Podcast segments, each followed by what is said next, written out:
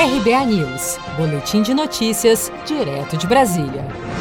A Câmara dos Deputados aprovou nesta terça-feira a maior parte das emendas do Senado ao projeto de lei 3267 de 2019, de iniciativa do presidente Bolsonaro, que altera o Código de Trânsito Brasileiro. O texto seguirá agora para a sanção do presidente da República.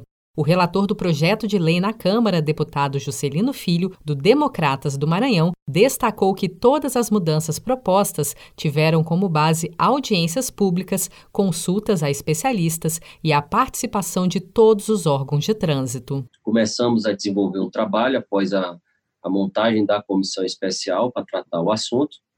Aí começamos esse trabalho ouvindo todos os parlamentares, membros da comissão, muitos parlamentares experientes, parlamentares atuantes no tema do trânsito, é, ouvindo durante as diversas audiências públicas todas as entidades relacionadas ao setor do trânsito, ouvindo os órgãos, o órgão máximo de trânsito, que é o Denatran, os órgãos estaduais de trânsito, né, representado pela sua, pela sua entidade dos órgãos estaduais, ouvindo o, outros órgãos governamentais, enfim, a sociedade civil, estudiosos do assunto, especialistas, né, na área, fomos construindo a várias mãos um texto alternativo, porque o projeto original, a princípio, foi muito criticado por todos esses setores, pelos próprios parlamentares da comissão especial, como um projeto que vinha flexibilizando muito né, é, a, as regras no trânsito.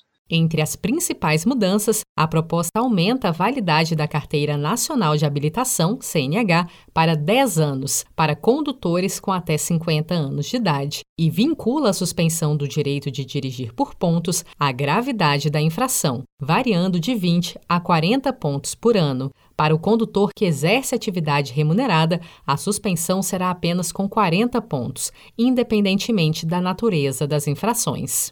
Uma das emendas aprovadas condiciona a substituição obrigatória de multas leves ou médias por advertência ao fato de o infrator não ter cometido nenhuma outra infração nos últimos 12 meses. Quanto ao uso da cadeirinha, que continua sendo obrigatório, o Senado propôs que o equipamento, que pode ser um assento de elevação, também conhecido como booster, ou uma cadeira especial presa ao assento, deverá ser adequado ao peso e à altura da criança. Outra mudança é sobre o uso de faróis acesos em rodovias, que passa a ser obrigatório apenas em rodovias fora do perímetro urbano.